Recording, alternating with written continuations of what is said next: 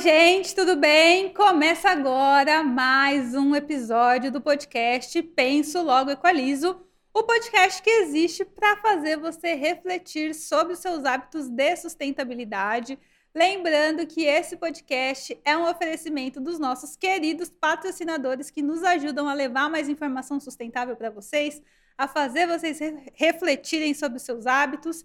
Então a gente tem o Instituto Muda, o Mercado Diferente, a Cor e a Biosh. E hoje eu trouxe aqui uma pessoa muito interessante para falar do aspecto da sustentabilidade que quase ninguém pensa. E eu até entendo isso, e como eu sempre falo que aqui o podcast existe para fazer você refletir sobre os assuntos que você não procuraria no Google. E hoje eu estou aqui com Bruno Casagrande, da Fundação Vasolini. Vasolini. A gente vai falar de arquitetura e sustentabilidade, que eu achei um tema, assim, sensacional. Bruno, muito obrigada pela sua presença. Eu espero que a nossa conversa esclareça aí vários pontos que ninguém, com certeza, vai procurar no Google, mas vai passar a procurar depois da nossa conversa. Com certeza, Larissa. Bom, primeiramente, eu queria agradecer pelo convite. Uma satisfação enorme estar aqui dividindo, compartilhando um pouquinho de conhecimento, né? Essa minha trajetória de alguns anos aí, falando de construção sustentável, né? É, inclusive bastante curioso, viu, Larissa? Você sabe que eu, eu, comecei a trabalhar com construção sustentável mais ou menos há 12 anos atrás, né? E a, pergunta, a primeira pergunta que vinha, assim, era o seguinte: Poxa, mas construção sustentável é, vai ter areia? Vai ter cimento? Mas como assim? É sustentável? O que, que agora é só trabalhar só com wood frame, só com madeira? Como que vai ser esse negócio?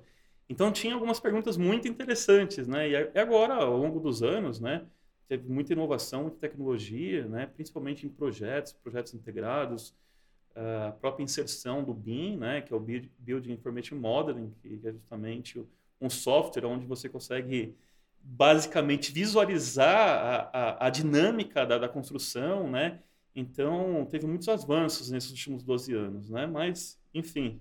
Então, eu espero que eu consiga agregar bastante aí. Ah, eu né? tenho certeza que você vai agregar muita coisa.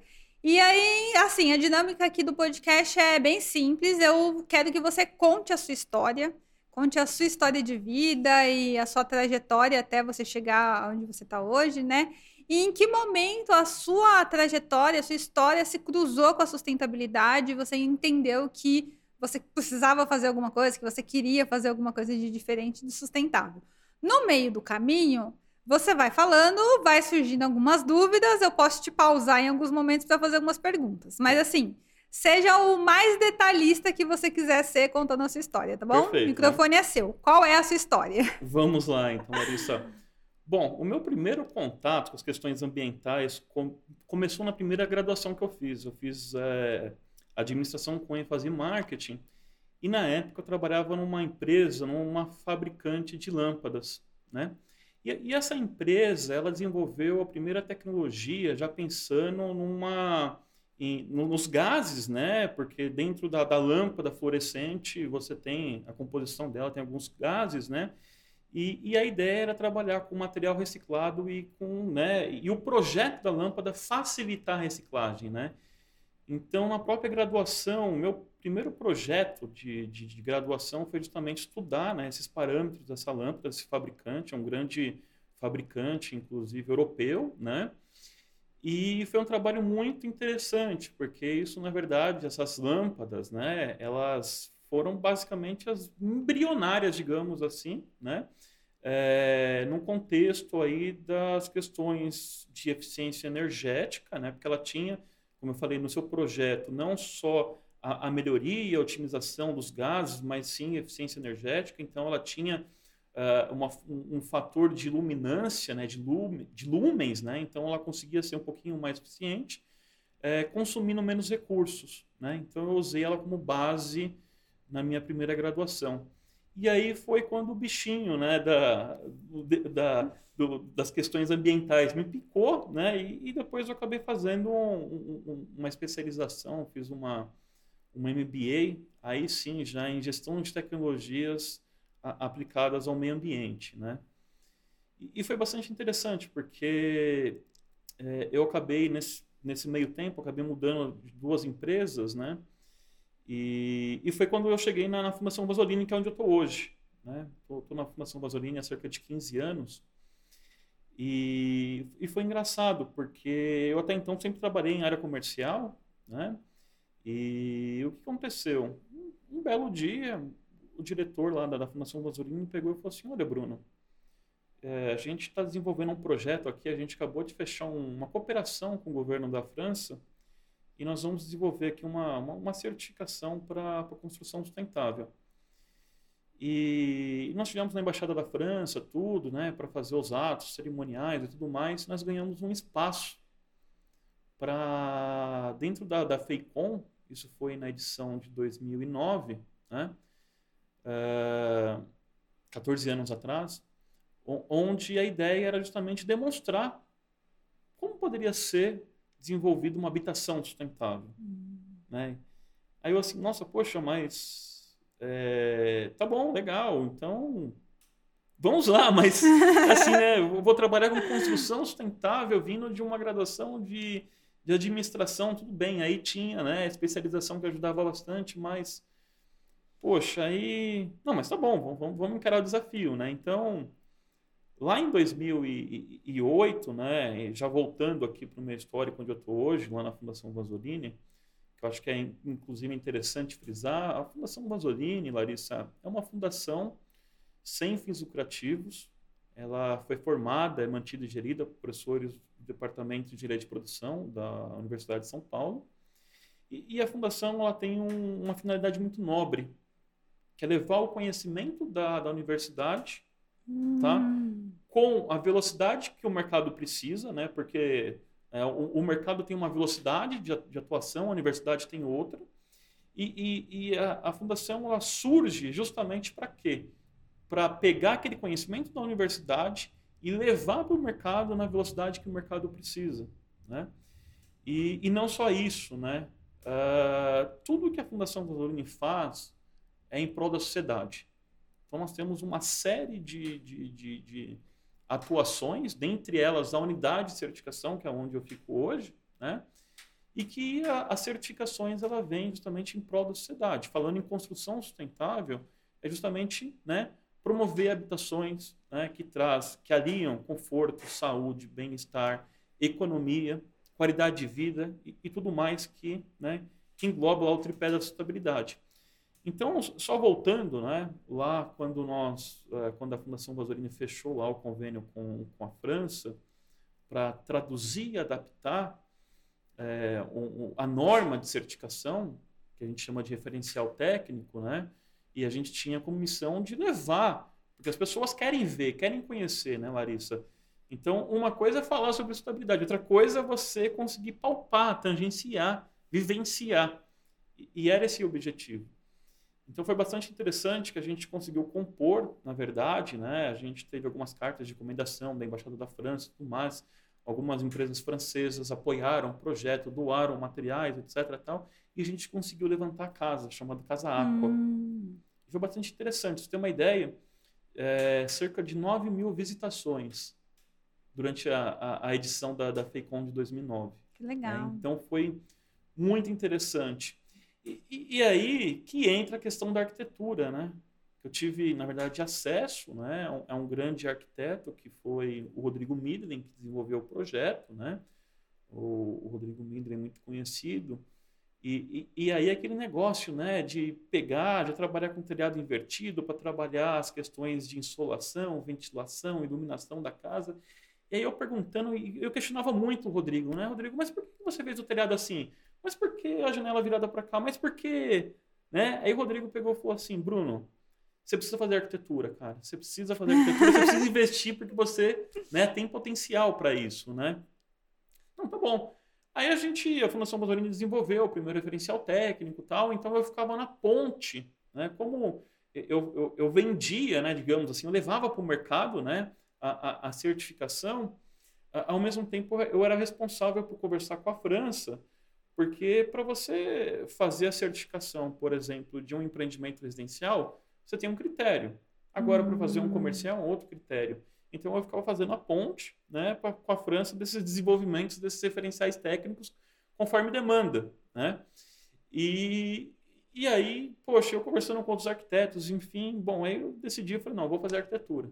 Aí eu acabei fazendo uma, uma segunda graduação em arquitetura, né? E, e, e, aí foi interessante, né? Porque aí foi quando teve esse boom, na verdade, de inovações, né? De tecnologia e tudo mais. Que ano que você fez essa faculdade? Eu comecei em 2011, terminei em 2016. Ah, tá. Terminei em 2016. Então, foi justamente quando a, a, a, gente saiu daquele momento, né, 2008, quando as, as pessoas perguntavam, nossa, mas construção sustentável, né, vai ser areia, vai ser cimento, né, e, e, a gente sai, na verdade, com, uma, com um avanço tecnológico, né, é, é, Larissa, porque o que acontecia? Se a gente falasse, por exemplo, há, há cerca de 15 anos atrás, 14 anos atrás, né, poxa, uma esquadria, Legal, mas quadrilha nós estamos acostumados, nós estamos aqui, hoje está beirando os 30 graus, está todo mundo confortável, né? Então nós estamos acostumados, eventualmente, com que a, a, as janelas, eventualmente, não tenham uma, uma vedação, porque nós estamos num, num, num, clima tropical. Mas é diferente do hemisfério norte, diferente da Europa, que lá eles têm uma necessidade de vedação. E aí, quando eu faço a vedação, o que, que eu ganho? Né? Eu ganho acústica. Quando eu ganho acústica, aí tem um fator o seguinte, não, mas tem acústica a ver com, com sustentabilidade? Tem tudo a ver, Larissa. Por quê? A partir do momento que eu consigo isolar, né, você ter ah, o isolamento acústico, tanto de fora para dentro como de, de dentro para fora, né, é, o que acontece? Sabe aquele problema do toque-toque? Sim. Sabe? Ou, ou, eventualmente, você tem que ir no banheiro, às vezes, de madrugada, dar descarga e aí vem aquele, aquele barulho, sabe? Aquele desconforto. Não quer dizer, aqueles problemas que são sociais. Acaba sendo um problema social. Porque, poxa, minha vizinha anda com sapato. Poxa, tem que andar de sapato. Onde está o problema? O problema não é a vizinha que anda com sapato. o problema é um problema de projeto, é um problema uhum. de tecnologia, é um problema. Então, quer dizer, aí teve uma norma, a norma de desempenho, que é a NBR 15575, né, nesse meio tempo que foi lançada, e, e, que fala, né, porque a, a NBR 575 é, é desempenho voltado para as habitações, né, e, e, ela dá uma série de parâmetros, dentre ele, por exemplo, as questões de acústica, aonde forçou com que os fabricantes parassem e, e remodelassem a sua linha de fabricação. Né? Então, a gente tem vários avanços tecnológicos, né, então, eu, eu, a questão da sustentabilidade, né, ao longo desse, desses anos, ela ela teve uma grande evolução. Né? E, e principalmente, eu acho que o, o, o fator principal né, é que teve o avanço na mentalidade dos empreendedores, hum. né? porque primeiro a gente parte do, do princípio do o empreendedor ele, ele, tem que parar de fazer aquilo que ele estava acostumado a fazer. Sim. Né? Porque para ser uma construção sustentável, ele tem que pensar, ele tem que planejar, ele tem que projetar, aí executar. E pensando no que, Larissa? Pensando no ciclo de vida do edifício. Quantos anos esse edifício vai servir para mim? É 20 anos, 30 anos? Então, como que eu vou fazer com que esse edifício tenha os menores custos com manutenção, conservação, que vá gerar as melhores condições de conforto, saúde, bem-estar para os usuários e ainda por cima, né, eles sejam econômicos. Isso não existia no passado? Tipo, ele só pensava, vou construir um prédio aqui e construía? Era assim? Então, aí eu vou regredir um pouco, vou entrar um pouquinho na, na questão histórica da coisa. É, vamos pegar a arquitetura, né? Uma arquitetura moderna, a arquitetura moderna ali na década de 70 mais ou menos, o, o que acontecia, né? Qual que era a preocupação dos arquitetos? Olha, não importa tanto as questões de conforto e principalmente de economia. O que eu quero, na verdade, é trazer um marco. O meu edifício vai ser um marco. Um ah. marco para o bairro, um marco para aquela empresa. Então, quer dizer, era uma arquitetura muito voltada para as questões estéticas. É uma coisa megalomaníaca. Assim. E, exatamente. maravilhoso. Ex exatamente, sabe?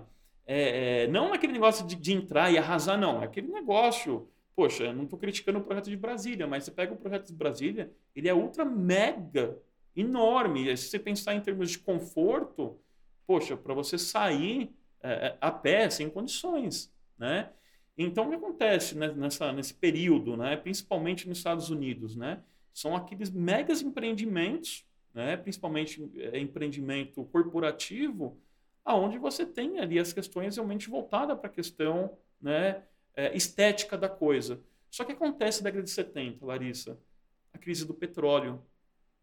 Eu tenho ali um, um grande problema ali que uh, tem uma elevação muito grande, principalmente nos Estados Unidos por conta da matriz energética deles, né? Que basicamente petróleo e carvão. Então, assim, para se manter aqueles edifícios operando, saíam muito caro.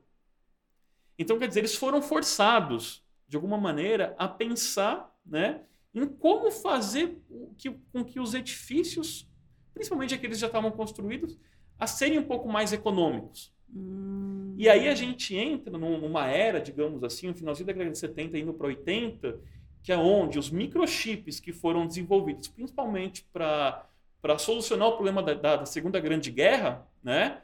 É, os microchips de computadores que saem né, de, uma, de uma lógica militar e vêm né, para civil, que é onde começa um processo de automatização dos edifícios.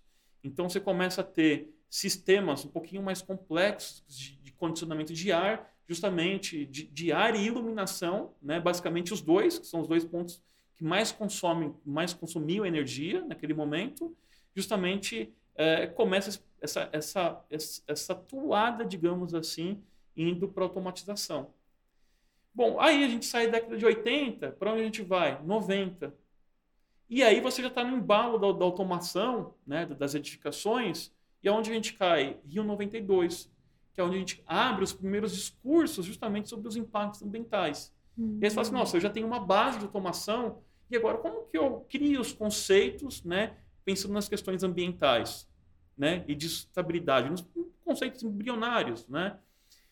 E, e, e aí, é, Larissa, é bastante interessante porque, bom, lá em 92 saiu uma carta de intenções, enfim, muitas coisas foram feitas. Mas aí o que acontece também na década de 90? Vem as normas da série ISO. ISO 9001, qualidade, ISO 14001, meio ambiente, né? a 18001, a OSA 18001, que é saúde e segurança do trabalhador. Então, quer dizer, e aqui no Brasil, inclusive, o Ministério das Cidades criou um programa de qualidade exclusivo para a construção civil, que é esse trava-língua aqui, o PBQPH. Nossa. Programa Brasileiro da Qualidade do Habitat. E, e aí, o que acontece? Ah, as construções tinham que ter um mínimo né, de, de, qualidade para elas serem é, financiadas pela Caixa, enfim, outros bancos privados. E, e aí, o que acontece? Né? Só uma pausa. Ela tinha que ter um mínimo de qualidade para ser financiada para que uma pessoa pudesse comprar ou para que a, a, o empreendedor. O empreendedor pudesse fazer. O empreendedor fazer. tivesse acesso a uma linha de financiamento. Ah, tá. E, exatamente. E, e aí o, começa uma sinergia né, dessas ISOs, né? Onde que eu vou é, cair, né? Eu falo de ISO 9000, é, qualidade, meio ambiente, porque o Ministério da Cidade começa a ter os pequenos inputs da ISO 14001 dentro do programa de qualidade. Hum. E aí os bancos, né, que estão fomentando os financiamentos, etc. Tal, o que, que eles fazem? Eles começam a ter as certificações de qualidade, meio ambiente e o PBQPH e saúde e segurança, porque é, era um dos problemas, inclusive também sociais e, e às vezes continua sendo até hoje, inclusive, as questões de segurança do trabalho, né? E dos condomínios também, né? Porque teve vários condomínios que, sei lá, teve incêndio, caíram, né? Sim, sim.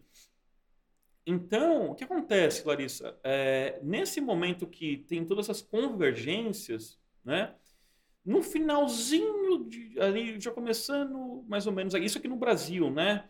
É, 2005, 2006, o que acontece? A, a Fundação Vasolini, ela foi a primeira certificadora a ser acreditada pelo Imetro. Né? Então, o Imetro é o nosso pai aqui, que cuida das nossas acreditações e que, e que ele dá a chancela de qualidade né, dos nossos produtos, enfim, e, e serviços. Né? E o que acontece? Muito da, da, das construtoras, muitas construtoras que eram clientes e são clientes, a Fundação Vasolini é a maior certificadora da América Latina. Né?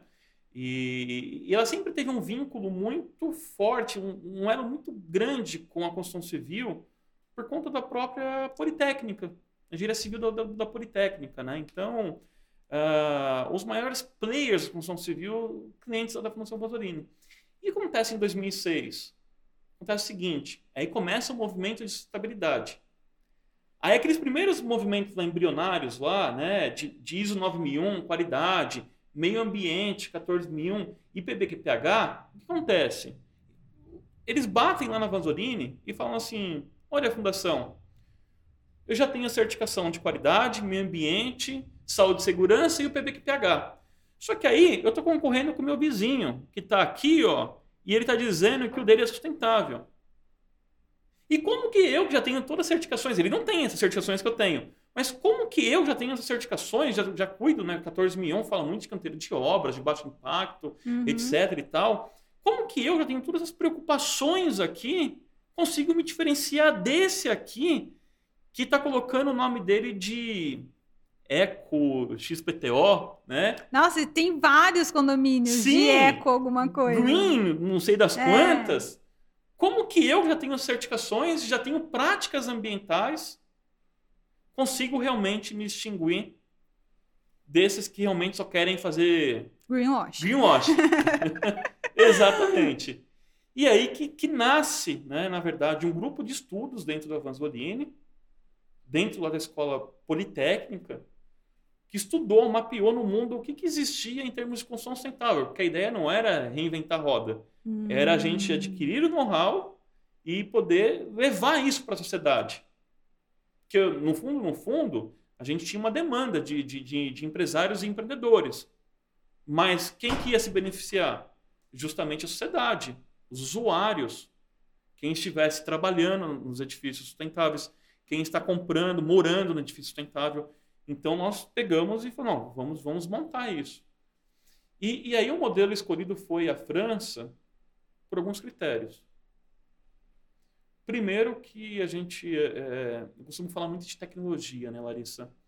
E, e, aí, se a gente parar, assim, tecnologia, a tecnologia de concreto armado, né? As nossas construções, a gente usa muito concreto aqui no Brasil, né?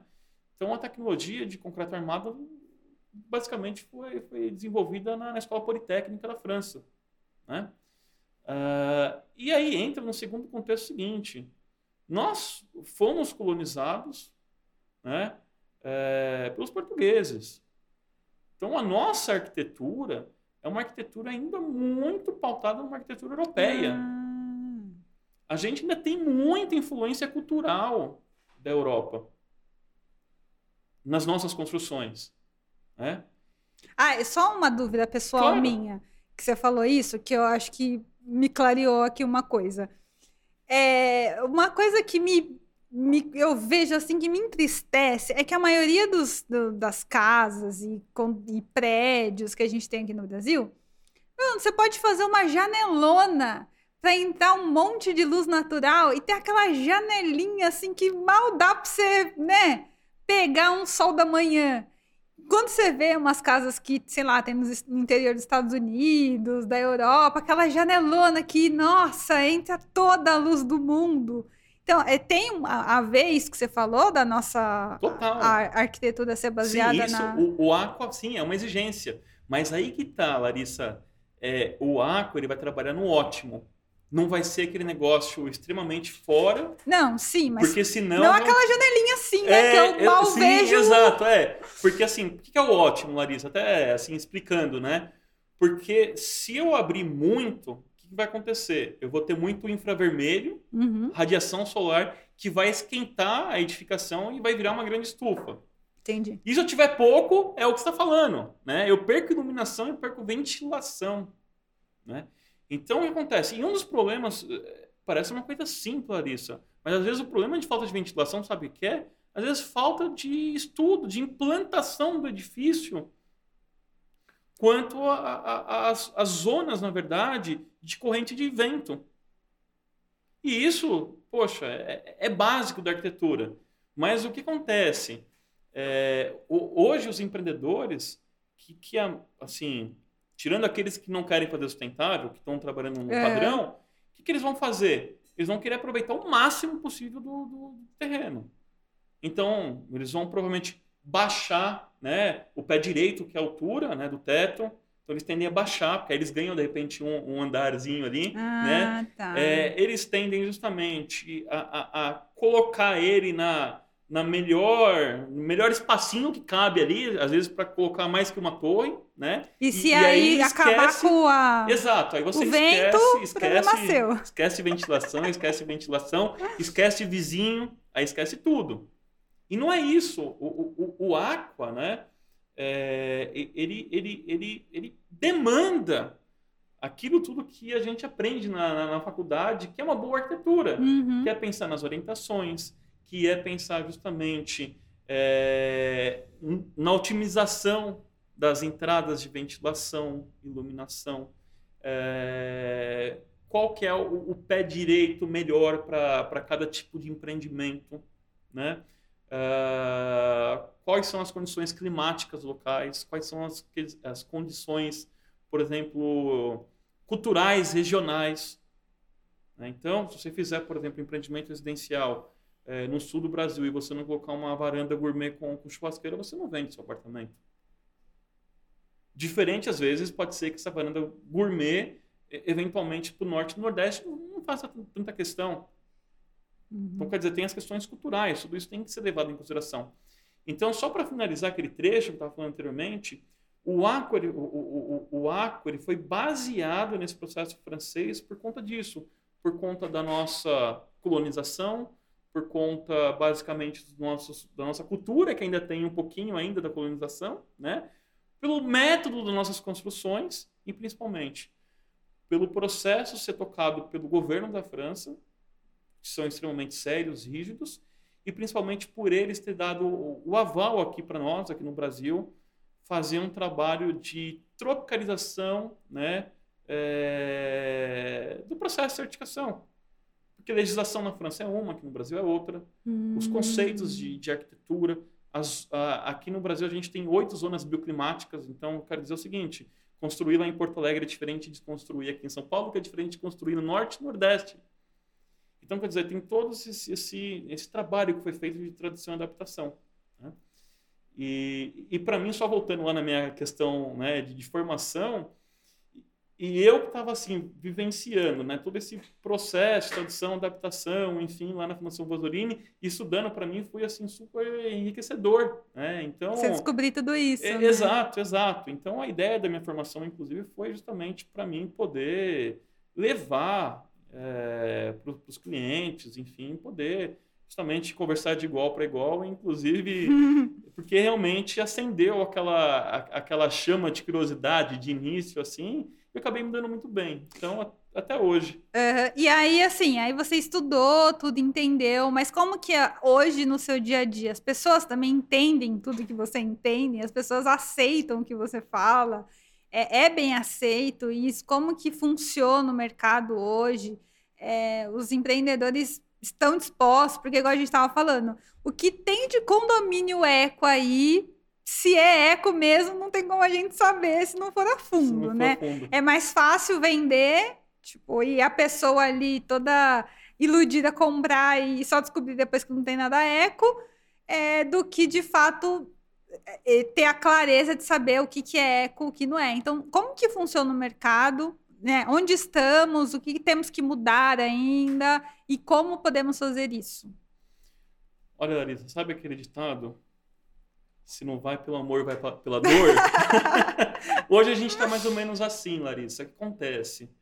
É, Recentemente, ah, os bancos eles entraram num movimento onde eles perceberam que eles tinham uma responsabilidade em cima daquilo que eles estavam financiando. Só um- uma pausinha bem rápida. Você fala muito dos bancos. É, é importante a gente, en- as pessoas entenderem, né, que os bancos são os principais investidores das empreendedores, dos, das... Na verdade, Dos é- empreendedores, é- né? Depende. Às vezes pode ser que tenha uma composição onde o Ah, banco tem tá. uma participação. Agora, boa parte, na verdade, é justamente para fazer o financiamento, Ah, tá. para o empreendedor poder levantar o empreendimento. Entendi. Então, o que acontece, né? Então, pelo menos há cerca de uns três anos, três anos para cá, esses bancos começaram a perceber que eles estavam financiando as obras normalmente, só conheciam aquele padrão tradicional. E eles falaram, poxa, eu tenho uma, uma grande, né, eu tenho uma grande responsabilidade, responsabilidade daquilo que eu estou financiando, né? E, e, aí, o que acontece de cerca de três anos a, atrás? Começa toda essa jornada de ESG, do Environment, Social e Governance, uhum. né? Meio ambiente, social e de governança.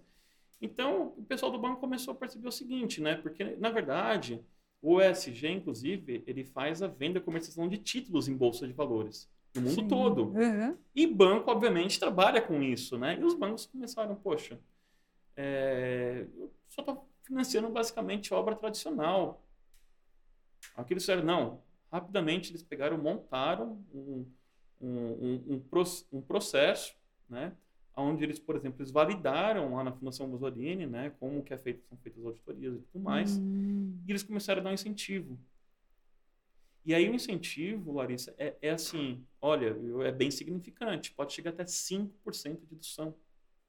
Nossa, é muito mesmo. É bem significante. E não só isso, é, eles têm hoje, né, alguns dos bancos, né, eles têm uma gerência específica para isso, onde o financiamento pode sair até, a aprovação dos processos pode sair até três vezes mais rápido que um convencional. Que legal. Então, e o que está acontecendo nesse momento? Eles estão estudando para levar essa linha de financiamento para as pessoas físicas. Então, por exemplo, hoje eu acredito que uma taxa de financiamento esteja na, na casa de 10 a 11%, 8%, dependendo do banco. A ideia é que, que, eventualmente, se for um empreendimento com a certificação, que essa, caixa, essa taxa caia uns dois pontos, três pontos. Uhum. Não quer dizer, as pessoas vão automaticamente darem a preferência por, por comprar aquele que é sustentável. É verdade. Então, então as pontas estão se fechando. Né? Então, quem não passar, quem não, não pensar ser, automaticamente, por algum momento, ela vai precisar ser. E aí, como que funciona? Tipo, a pessoa vai chegar lá no banco, ah, me empresta aí um dinheiro para eu construir a minha casa. Vamos fazer até mais simples, né? Eu quero construir a casa do sonho sustentável. Um dia eu realmente quero construir uma casa sustentável. É, antes eu tenho que levar essa certifica o meu projeto certificado pra, pra, e mostrar para o banco, é isso? É, na verdade, tem a questão contratual, então, ela vai protocolar um contrato junto ao, ao organismo de certificação, no caso a Fundação Vasolini, uhum. né, que é isso já basicamente o protocolo de intenções. E assim que é feita a primeira auditoria, a primeira auditoria acontece no pré-projeto. O pré-projeto, Larissa, é, é no momento onde o empreendedor ele já tem o terreno, ele já define os projetos conceituais. Então, quantos metros vai, vai ter sua casa? Ah, minha casa vai ter mil metros. Então vai ter piscina, vai ter isso, vai ter aquilo. Então tá bom. Agora, quais são os parâmetros de estabilidade? Ó, vou ter sistemas de captação e, e, e renovação e reutilização da água. Eu vou trabalhar com placas fotovoltaicas, vou trabalhar com, com placa fotovoltaica para aquecimento, fotovoltaica para geração de energia.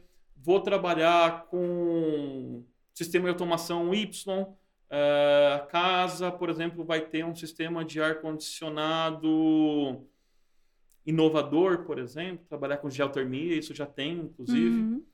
E, e, aí, nesse, nesse primeiro momento, que é o conceitual, é, o empreendedor ele entrega já um dossiê técnico, tá? Esse dossiê técnico vai ter mais ou menos a resposta para 250 exigências da Fundação Vasolini. Uhum, tá. Entendeu? E aí a Vanzolini faz uma auditoria nesse material, nesse dossiê técnico, e se tipo, tudo tiver certinho, aí você vai ganhar um certificado de pré-projeto. Tá?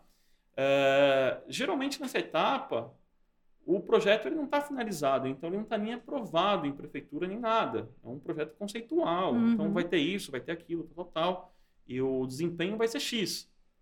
Aí a segunda etapa, e é aí que é onde o banco vai te liberar a grana. Ele vai te liberar a grana que vai servir, inclusive, para você pagar o pessoal de arquitetura, eventualmente o pessoal de consultoria para fazer um, um projeto de eficiência energética, um projeto de acústica complementar, enfim.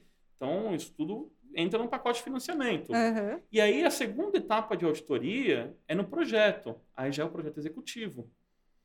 O executivo, o próprio nome já diz, executivo é aquele que está aprovado na prefeitura e o que vai ser executado. Uhum. E, e, aí é onde a Vanzolini vai olhar se tudo aquilo que foi prometido vai ser prometido cumprido. vai ser cumprido. Ah, e qual, tá. principalmente, qual vai ser o desempenho? Então, se você falou que vai ter um sistema de captação e reuso de água, para quantos metros cúbicos? Vai usar para quê? Aonde? Qual vai ser o desempenho disso?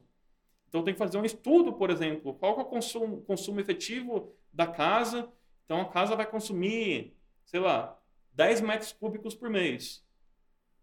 E aí você vai me dar o fator de redução né, efetivo. Olha, com esse meu projeto aqui, é, aí tem uns estudos, né, é, pluviométricos da região, etc. Tal, tem todos os cálculos, né?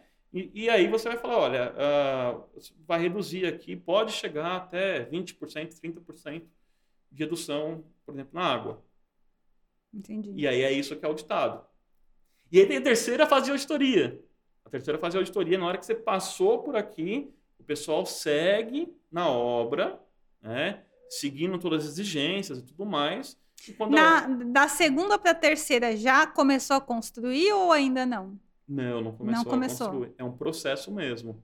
E, e aí que entra, né? Quando a gente pensa o seguinte, né? Poxa, mas o Aqua ele vai atrapalhar o cronograma? Você deve estar pensando assim, poxa, mas eu quero construir, mas aí o negócio é burocrático. Não, não é burocrático. A ideia é que tudo nasça integrado. Hum, Sai integrado. Então, se você vai trabalhar com um software, né? Um, um BIM, ou, enfim, então todas as soluções estão ali, vão sair integradas. Se tiver um errinho ali, já vai apontar e você vai ter que fazer os ajustes necessários para arrumar. né? Então, a ideia da, da, da certificação do Aqua é monitorar todo o processo, todo o empreendimento, para que ele, ele nasça sustentável, digamos assim, ele cresça, que é a etapa de construção, e que depois ele opere de forma sustentável. hum, E mais ainda, que ele possa ser desmontado de maneira sustentável. Então, são critérios do Aqua. Por exemplo, é, todos os componentes que, são, que serão colocados dentro do- da edificação, eles obedecem ao seguinte: é, quantos anos esse, esse, esse- componente vai durar? Ah, X anos. Como que é né, a relação desse componente é, versus vida útil? Então, se eu estou projetando um empreendimento, sei lá, a minha casa, qual a sua expectativa? Ah, eu vou fazer uma reforma só daqui 20 anos. Então, aquele material, ele tem Ele condições técnicas para 20 anos? Ah, tem, legal, boa. Aí, seguinte, ah, mas como que esse material foi produzido? Qual é o consumo de água, por exemplo, desse material? Quanto que ele emitiu de CO2 para ser produzido?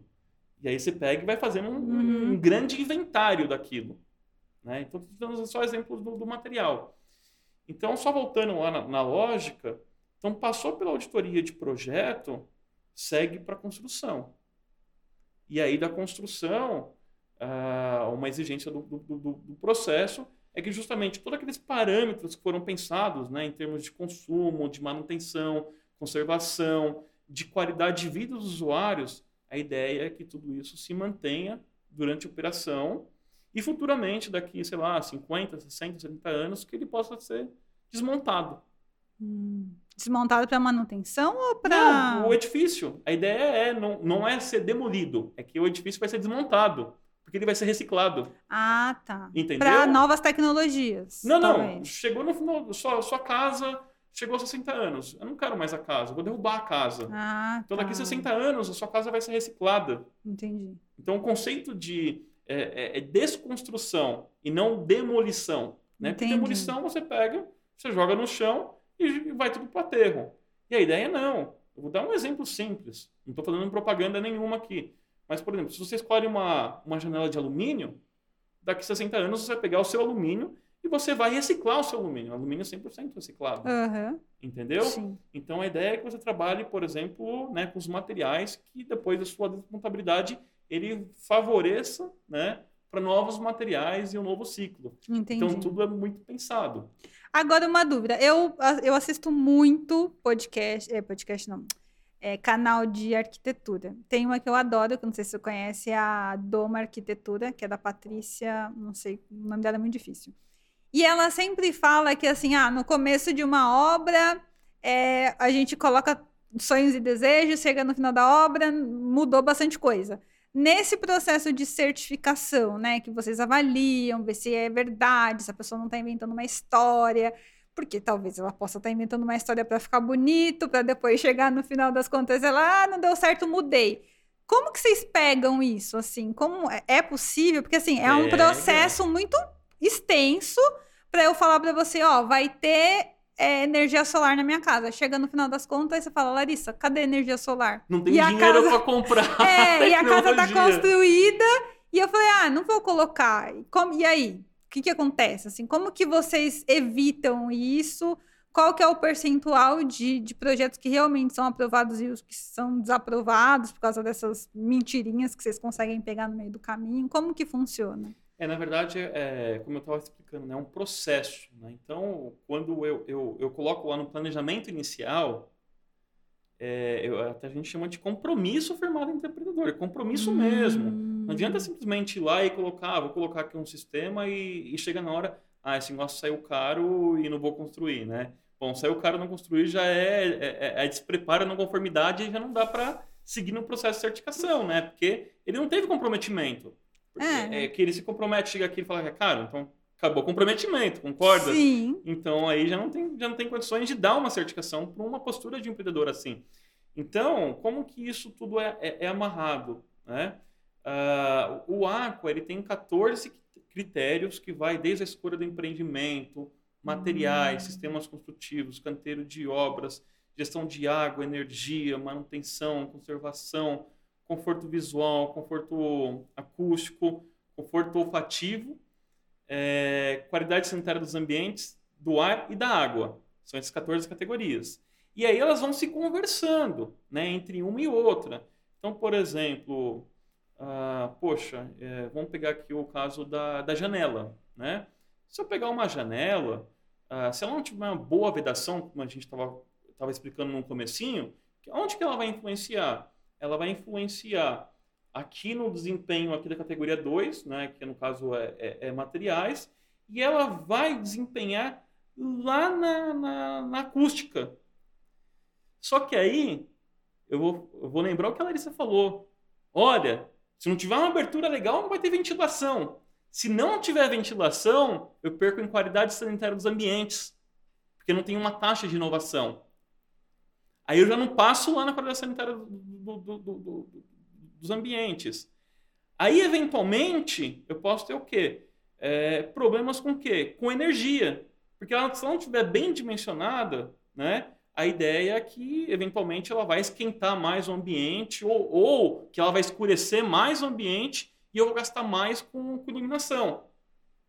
Então, você percebe que o material, o quanto que ela influencia dentro do aqua, então tudo isso é muito travado muito, muito travado. Então, a partir do momento que, na, na ideia é, conceitual da coisa, o, o arquiteto, né, eu, eu, eu, digo que é, é, assim, é um grande cobertor curto e que força muita credibilidade do arquiteto, uhum. né? Porque o, o Aqua, ele não dá soluções pré-concebidas, né? Até algum, algum, algumas pessoas falam assim, nossa, mas poxa, a, a certificação lá, o Aqua, ele é subjetivo, porque ele te dá um desempenho. Não, ele não é subjetivo, não é, é, ele é coerente. Né? Eu não vou colocar, por exemplo, uma, uma solução para um prédio aqui em São Paulo que eventualmente vai esquentar esse prédio se esse prédio for construído principalmente no Nordeste.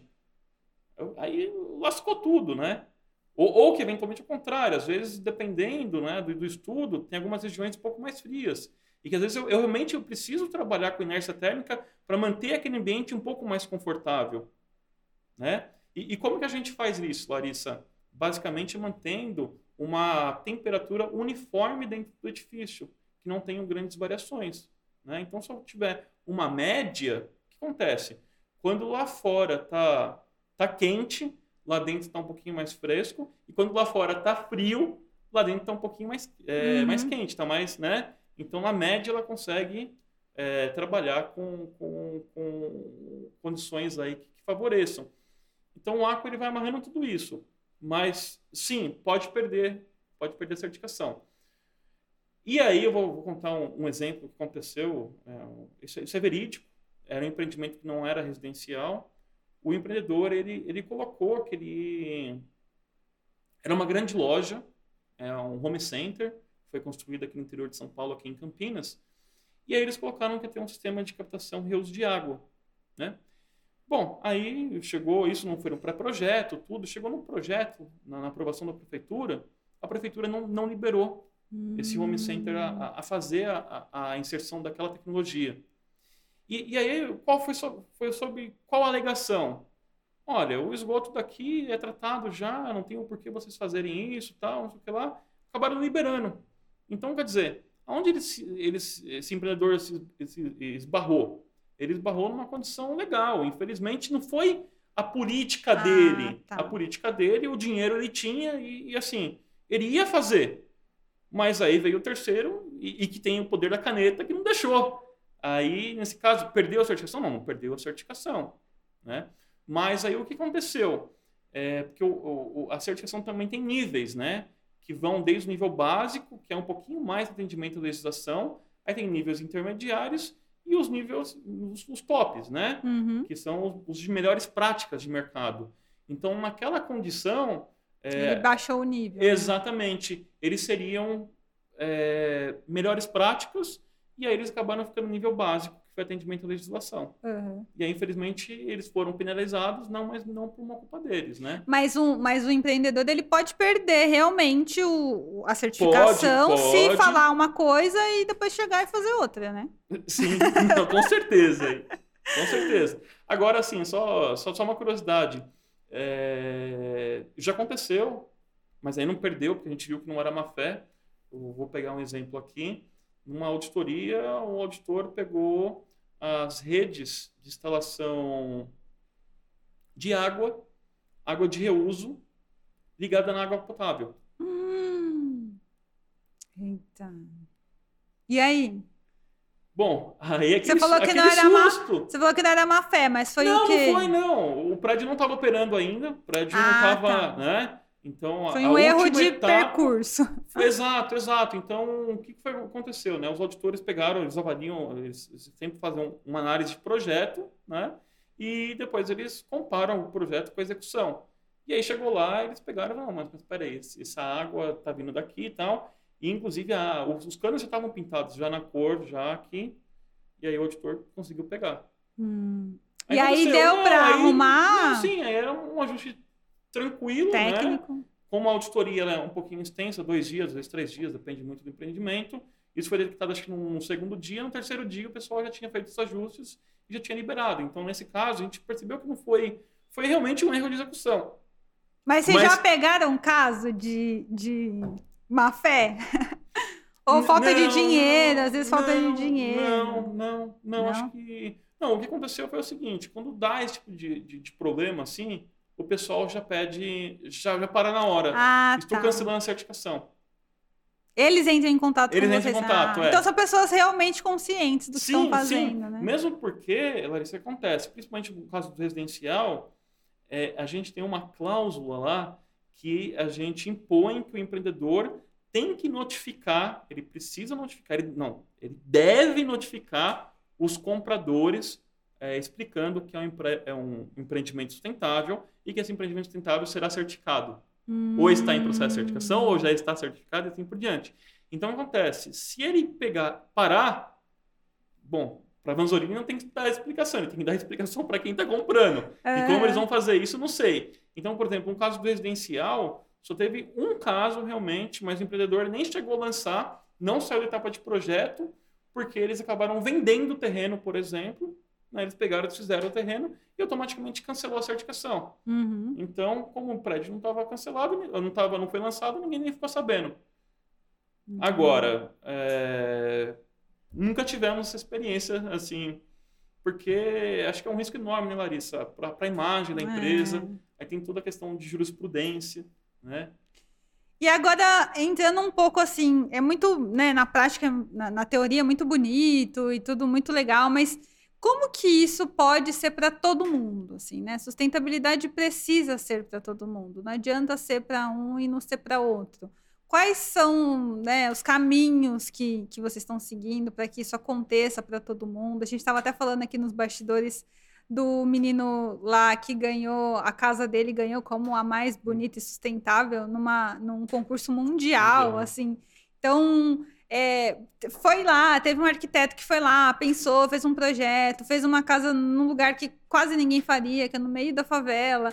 Então, assim, não é, infelizmente, não, é, não, é, não, teremos tantos cadus, né? Não temos tantos cadus. A, a, vontade é que a gente tenha muitos cadus por aí, que tenham casas bonitas, confortáveis, né? É, então, qual que é o papel do Instituto, né, hoje, da Fundação hoje? Como que vocês querem e estão planejando fazer para que essa certificação e essa importância de arquitetura sustentável, construções sustentáveis, chegue para todo mundo e que a gente não tenha mais essas, tipo, essas notícias ruins que a gente teve agora recentemente, que foi o caso lá do litoral, é, e que todo mundo tenha realmente direito a uma casa digna para morar, é, de, de, maneira digna né, e, e sustentável para todo mundo. É, a gente tem feito um trabalho, é um trabalho que eu digo que é de formiguinha, né? É. Mas é um trabalho, Larissa, muito importante, que é o trabalho da conscientização da educação. Né? Porque o que acontece? Hoje você vai comprar um edifício, se o, o, o, o comprar edifício, não, comprar o seu apartamento, por exemplo, se você não questionar o corretor, eventualmente pode ser que o corretor ele não vai te falar né, justamente sobre os, os atributos que tem naquele, naquele empreendimento. Porque às vezes é, boa parte do, da equipe de vendas ela é terceirizada, enfim, é aquela aquela loucura no processo de vendas e, e metas, etc. Tal. Então o pessoal está muito mais focado em, em, fazer a venda do que eventualmente falar sobre, né? E, e, a gente tem feito, eu tenho feito muito treinamento com o pessoal da equipe de vendas, com corretores, no sentido do quê?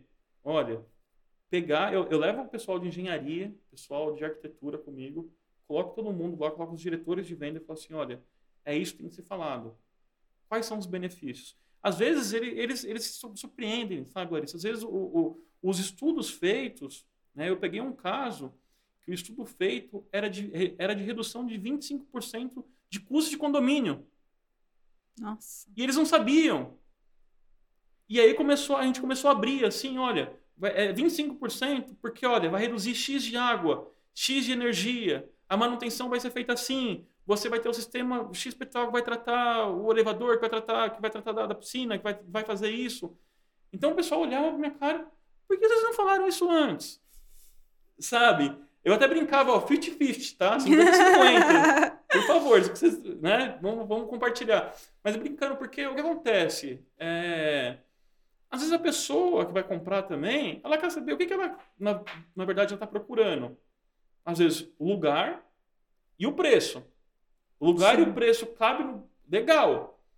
Mas aí acho que tem um terceiro fator, né? É justamente o, o, o fator da questão de estabilidade. E, e, hoje, né, principalmente, aí tem um fenômeno conhecido como pandemia. O que, que aconteceu na pandemia, Larissa? Quando como a gente tem critérios, é, sete critérios, são 14 ao todo, né? Sete critérios, eu estou falando de basicamente economia e meio ambiente. E os outros sete critérios, conforto e saúde. Então, um, um edifício sustentável ele é infinitamente melhor na sua composição em termos de conforto, em termos de, de qualidade sanitária dos ambientes. E aí o pessoal começou, né, naquele, na pandemia, a, a, a comentar com as pessoas. Olha, eu moro aqui no prédio sustentável. Olha, não ouço meu vizinho, quase. Olha, é que é ventilado, não precisa às vezes ligar a iluminação.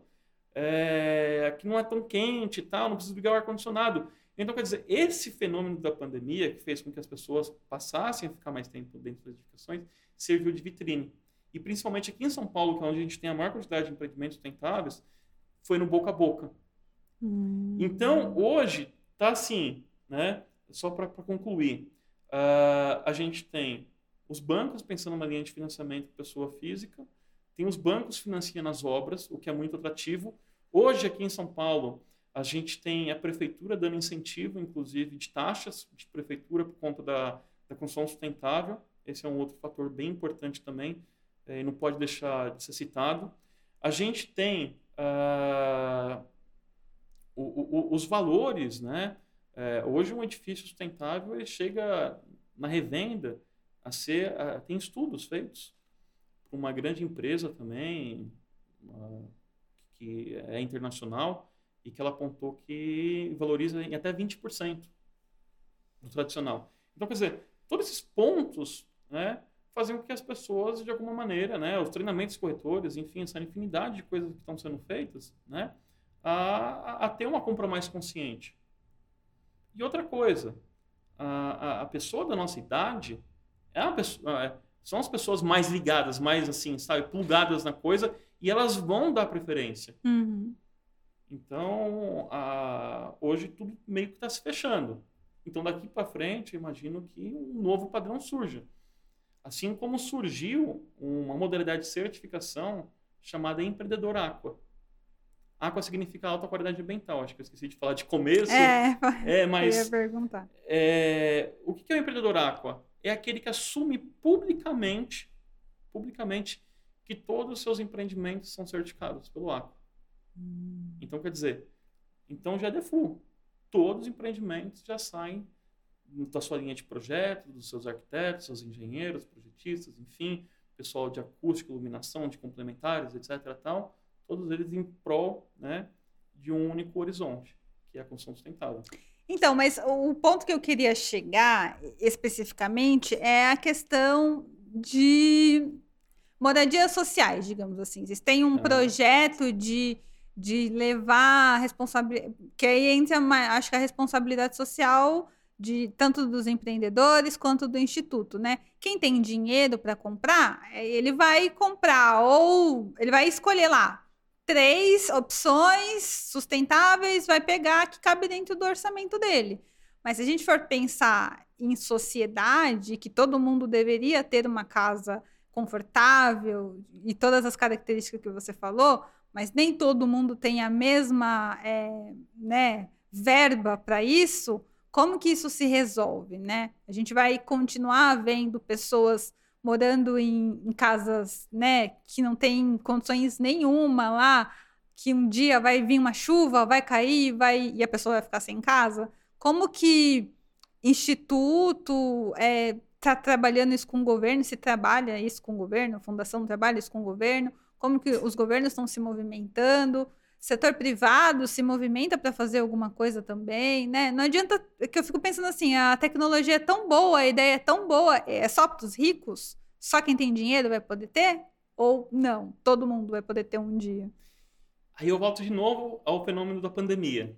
O que, que aconteceu, está acontecendo pós-pandemia? Então nós tínhamos, na verdade, um, um, um, mercado muito mais voltado, né? Na pandemia foi, foi, foi claro, na verdade uhum. só se vendia empreendimentos, não estou falando de alto padrão, estou falando de altíssimo padrão. Né? AAA, né? É, exatamente, o, tri, o triple, triple A, né? Uhum. Então o que, que aconteceu? Uh, Pós-pandemia, tudo, esse fenômeno que está acontecendo de, de inflação e tudo mais, tudo passou a ter um outro valor. Então aconteceu, teve uma dilatação. Né? O, o AAA e o de alto padrão já estava ali rodando, já estava ali trabalhando com a certificação, etc. Tal. Isso aconteceu. As construtoras, às vezes, para sobreviver aqui em São Paulo, não só em São Paulo, enfim, o uhum. que, que eles passaram? A construir em, em bairros e pegar o médio, né, o social e o mercado popular, ou no máximo o médio padrão. E eles começaram a levar isso. O lado positivo é que eles começaram a levar isso para o social, para o médio né? É, desculpa, para o social, para o popular, né? E, e para o médio padrão. Então, o lado bom da coisa é que aquela tecnologia, aquela, aquela linha de pensamento que o pessoal antes estava executando só no alto padrão, não, agora com uma questão realmente meio de sobrevivência.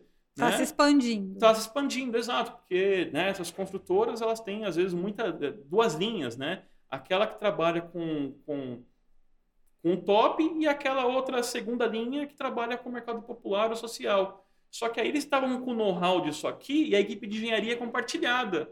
Daí eles viram, poxa, é, o que eu estava fazendo ali, eu estou levando para esse empreendimento, posso levar para esse empreendimento também. Então teve esse lado positivo de conseguir também entrar. Então o nosso volume de demanda de certificação para o mercado social, é, popular e médio Né? Crescendo. Tem, crescendo, exato. Justamente por conta da, da, da pandemia. Ah, tá. Então, a, a, a chance de que as pessoas tenham mais condições dignas de ter uma moradia, ela está Sim, sim. aumentando. E, e nós temos um projeto que está em Pindamonhangaba, que são 80 casas. Essas eram Minha Casa Minha Vida, faixa 2 na época. Esse projeto deve ter mais ou menos uns, uns 8 anos. É, foi muito interessante, porque o empreendedor, ele pegou e falou assim, poxa, não é porque é, é- é de mercado popular ou social, né, faixa 2 social, que meu empreendimento tem que ser feio, esteticamente. Não é porque o meu é popular que eu não vou levar conforto. Então, e, e ele é um empreendedor super assim dedicado, super estudioso, tudo mais. Ele pegou e fez. Ele fez 80 casas que são lindas, assim, lindas, lindas, lindas. Na época ele estava comercializando a 100 mil reais, não chegava a isso, mais ou menos. Casas de 60, 80 metros quadrados e quatro torres com apartamentos a partir de 40 metros quadrados. Projeto lindo, lindo, lindo. E deu certo, Larissa. Então depende do quê? Dessa Da boa vontade. da boa vontade, exato. É, é mudar ali para o empreendedor. E- Aham. E, e eu queria também fazer só um- um- uma outra colocação, né? É que muitos ainda associam que essa nossa estabilidade vai custar mais caro. Sim. E não é mais caro, Larissa. Eu tenho aqui empreendedores hoje que já fizeram vários estudos. Eu já tenho 0,89, quase 1% de redução de valor global do empreendimento. Então, isso é grana. E muita grana, por sinal. Então, se o cara consegue reduzir quase 1% e tem mais quase 5% de financiamento, eu estou falando quase 6% de, de, de, de, redução. É, É muito significativo. Então, o porquê não fazer? É Né? verdade. Então, acho que são as coisas estão assim, se fechando, né? Nos últimos anos, E é muito legal você falar essa questão do dinheiro, porque assim, essa é, é o tipo de coisa que eu mais falo, né? O tipo de prova que eu queria dizer, que eu mais dou na Equaliza de que ser sustentável não custa mais caro. Que se você colocar na ponta do lápis, no final do mês, ou no final, sei lá, do projeto, da coisa, você vai ver que você gastou menos do que você acha que gastaria, né? Ou achava que iria gastar fazendo, comprando do mais barato naquele momento.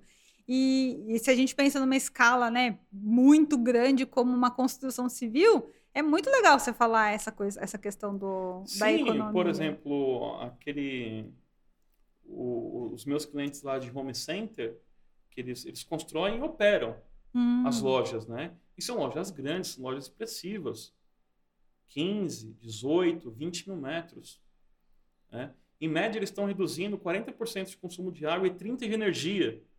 Nossa. Então, você imagina, é, hoje eu tenho mais ou menos é, 50 operações certificadas. Então, você imagina o quanto que isso reduz. E aí tem um outro fator também, Larissa, foi o seguinte, o pessoal de marketing fez um estudo né, desses home centers e eles falaram que em dois anos eles conseguiram 10 milhões de reais em free media. E aí, onde pega a free media? Na questão do consumidor conseguir associar aquela imagem com a questão da sustentabilidade. Aí sim eu vou para o mercado. Quanto que vale minha marca hoje, sem ser reconhecida no mercado com questão de estabilidade? Quanto que ela passa a valer a partir do momento que meus clientes reconhecem ela como uma marca de uma empresa saudável e sustentável? É. né? Então, quer dizer, é, não é só a questão da economia direta, né? mas tem outros fatores. Né? É, o, o quanto, por exemplo, nesse estudo é bastante interessante. Eles pegaram na época uma loja que era sustentável e uma loja que não era sustentável.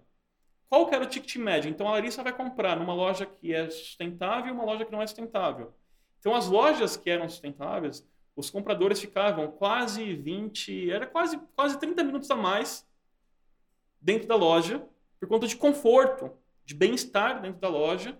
E com isso eles tinham lá, não, não lembro exatamente, mas o ticket médio era, era Bem maior, né? maior.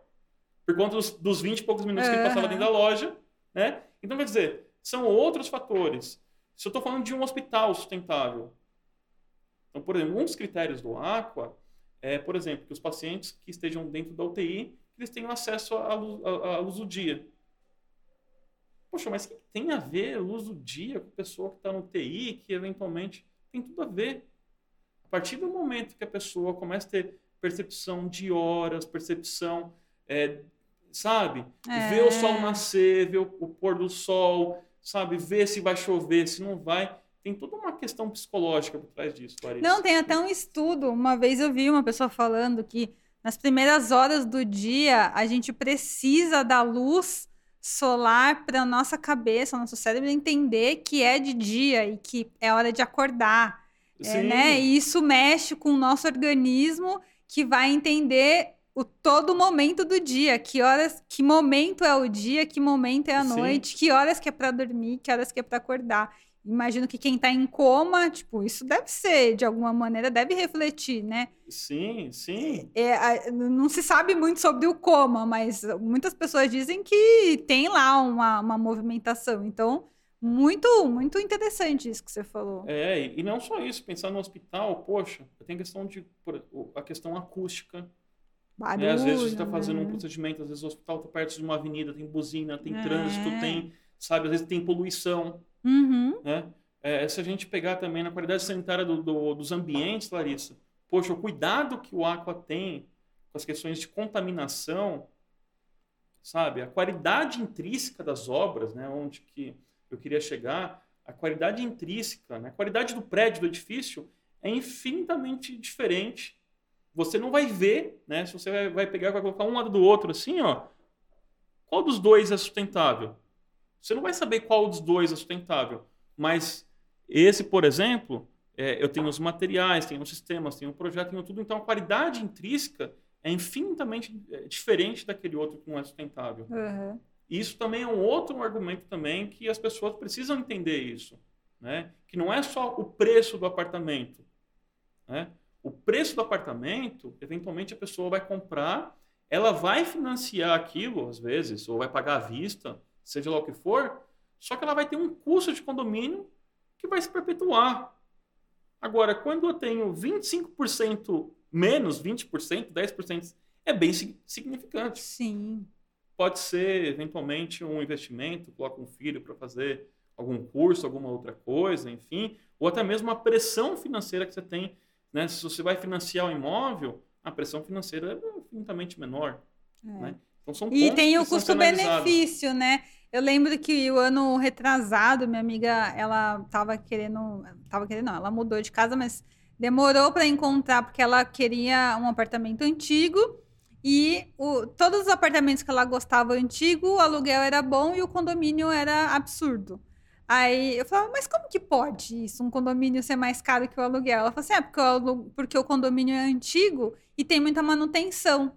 Então tem que fazer várias manutenções, aí o elevador quebra, aí acontece sei lá o quê, e aí, aí realmente não compensa eu alugar um, apartamento que o condomínio é mais caro que o aluguel. Manutenção e conservação. É.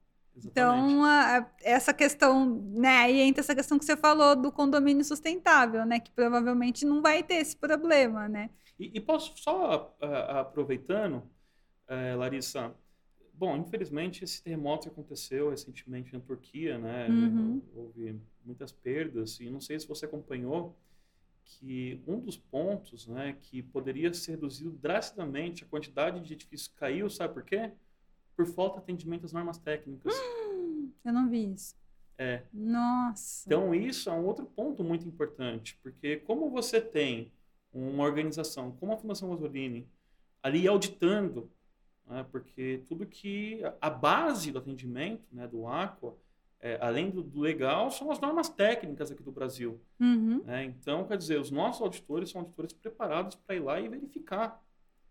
Então, quando eu falo em qualidade intrínseca, né, tô, tô né, puxando, infelizmente, esse desastre que aconteceu na Turquia, né, é, mas se realmente as edificações tivessem seguido as normas técnicas, provavelmente um bom coeficiente, eles chegaram a falar até em 70% menos. Nossa. Né? Então, é, isso também é uma outra coisa que é muito. Você não vai enxergar isso, mas por trás disso tem alguém que foi lá, avaliou, que verificou e que tem a sua responsabilidade. Sim. Né? Porque a partir do momento que você faz uma verificação, uma avaliação, é o seu nome que está lá. É. Né? Então, no Agora, caso da Fundação Gasolina, exato, são 55 anos de é. história, é. experiência. Então, a gente também não vai né, justamente avaliar e dar uma chancela, dar uma certificação para um empreendimento realmente que não cumpra uma norma é. técnica, né? Então... E para toda ação há uma reação, né? Então, Exatamente. vai fazer uma coisa hoje, vai reagir em algum outro momento, né? Exatamente. E quantos é, empreendimentos assim já, já foram? Não, na verdade, desculpa a pergunta, eu ia fazer outra pergunta, depois eu vou fazer essa. É, esse modelo que veio da França e, e vocês adaptaram para o Brasil, existem em outros países?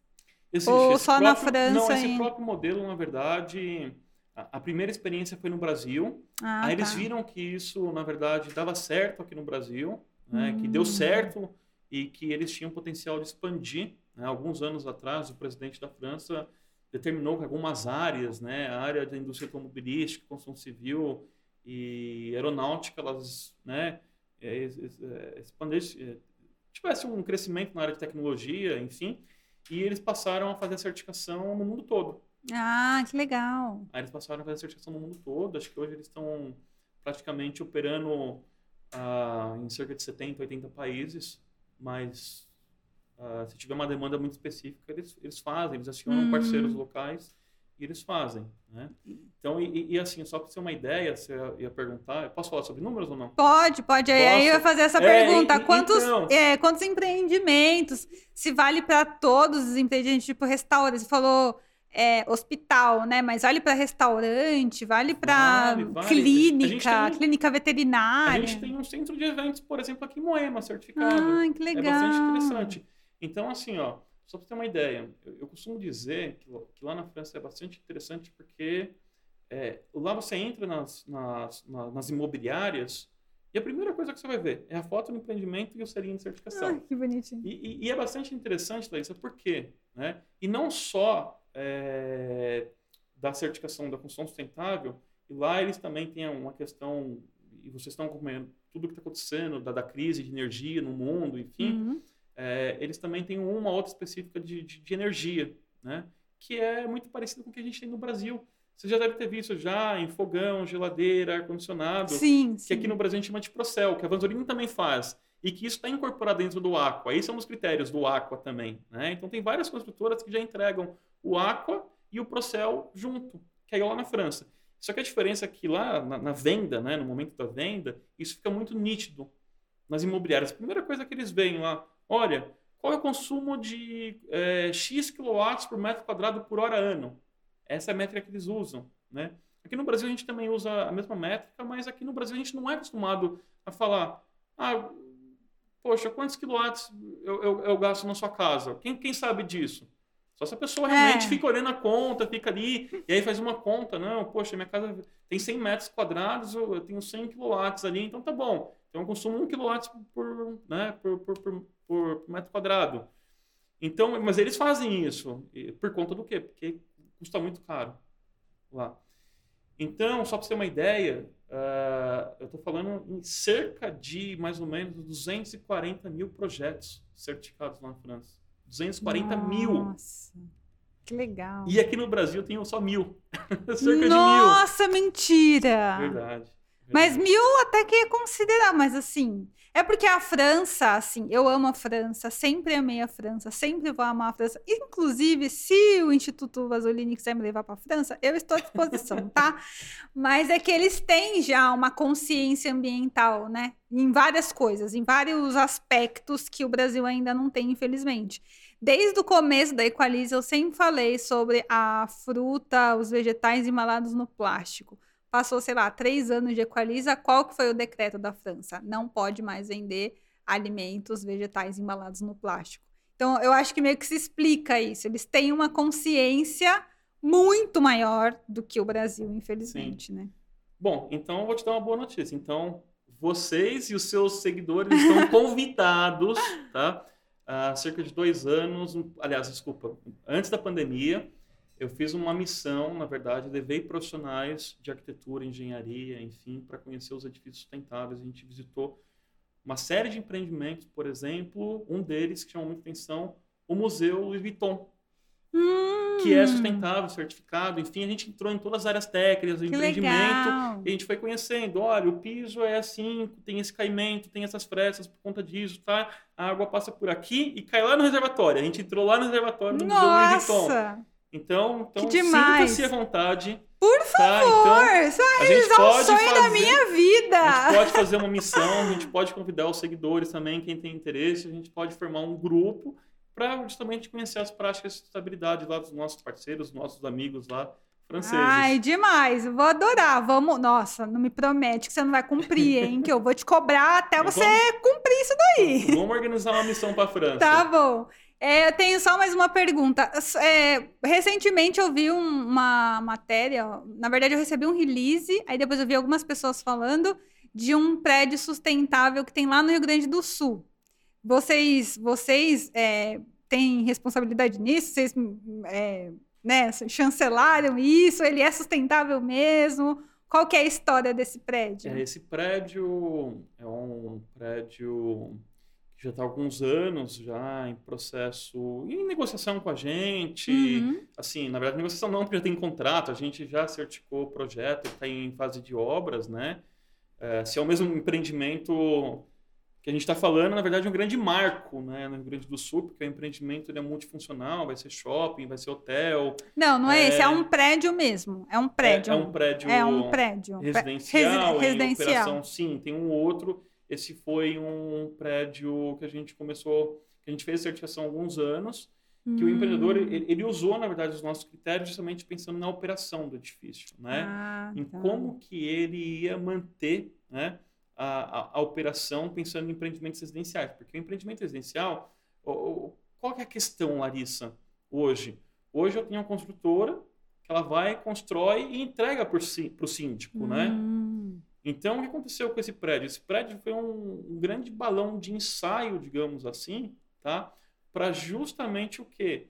Fazer com que o, o, síndico pegasse aqueles indicadores da construção e levasse para a operação. Porque esse pessoal que constrói, na verdade, ele queria levar né, esses conceitos, levar o que tem de melhor, e inclusive o síndico a operação, a administração, enfim, é da mesma empresa praticamente. Né? Então, a ideia foi essa. E esse outro empreendimento que eu tô falando é um empreendimento assim enorme, tá? Acho que é uma mini cidade que está nascendo numa região que eu não posso falar por enquanto. É, esse empreendimento deve ficar pronto em uns seis meses, oito meses mais ou menos. É um grande marco. Que legal. E, e assim, o que é bastante interessante porque ele já traz um conceito, né, de integração com a cidade, né, e, e formas, né, de, de, de- de cidades inteligentes, né. Uhum. Então, vai ter uma série de conexões, né, entre os edifícios e, e o meio urbano, né. Então, é bastante interessante esse projeto lá do Sul que a gente está trabalhando. Que legal. Quando estiver pronto, também quero conhecer. tá bom? Bom, Bruno, eu adorei a nossa conversa. Foi melhor do que eu imaginava. Tava também bem nervosa de conversar com você. Falei assim, nossa, eu vou, depois eu vou querer me meter a arquiteta lá, só porque eu assisto youtubers arquitetas, aí o cara vai me, me esculachar lá. Mas foi muito bom, aprendi bastante Imagino. com você. É, espero que a gente tenha trazido clareza para as pessoas, né? Para elas entenderem, tanto para o consumidor que, sei lá, vai comprar um- uma casa, vai comprar o seu AP novo, quanto até para as construtoras, né? Que estão construindo aí, é, infelizmente, aqui, ó, eu já digo infelizmente porque tem muito prédio já em São Paulo. Não sei se precisava construir mais, se podia arrumar o que já existe. Mas a verdade é que, né, quem sou eu para falar alguma coisa? Então vai continuar tendo construções, mas que sejam construções realmente sustentáveis, que as pessoas tenham essa, essa consciência, né, de fazer as coisas da maneira correta. E aí eu peço que você deixe uma mensagem final aqui para o pessoal, para trazer mais inspiração e ajudar todo mundo a equalizar de verdade. Eu acho que a mensagem é conscientização e educação. É, O, o- legado do Ayrton Senna é muito importante que ele tudo que ele fazia ele fazia muito bem feito. né? Ele era muito empenhado naquilo que ele fazia. Sim. né? Então faça para valer.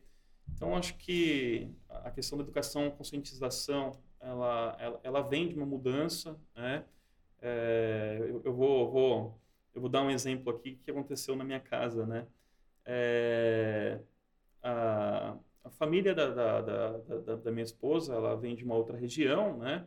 E, e, lá, por exemplo, da região dela, não tem sistema, por exemplo, de, de reciclagem, né? E aí ela chegou em casa, ela viu a gente separando tudo, né? Pega aqui, pega ali, faz isso, dobra ali. Aí eu tenho um filhinho de dois anos, né? E, e aí ele também estava participando tal. Ela pegou e falou assim, nossa, como é legal, né? E, e aí acontece, eu, eu, moro em residência unifamiliar, né? Casa de, de, de rua, de bairro mesmo, uhum. né?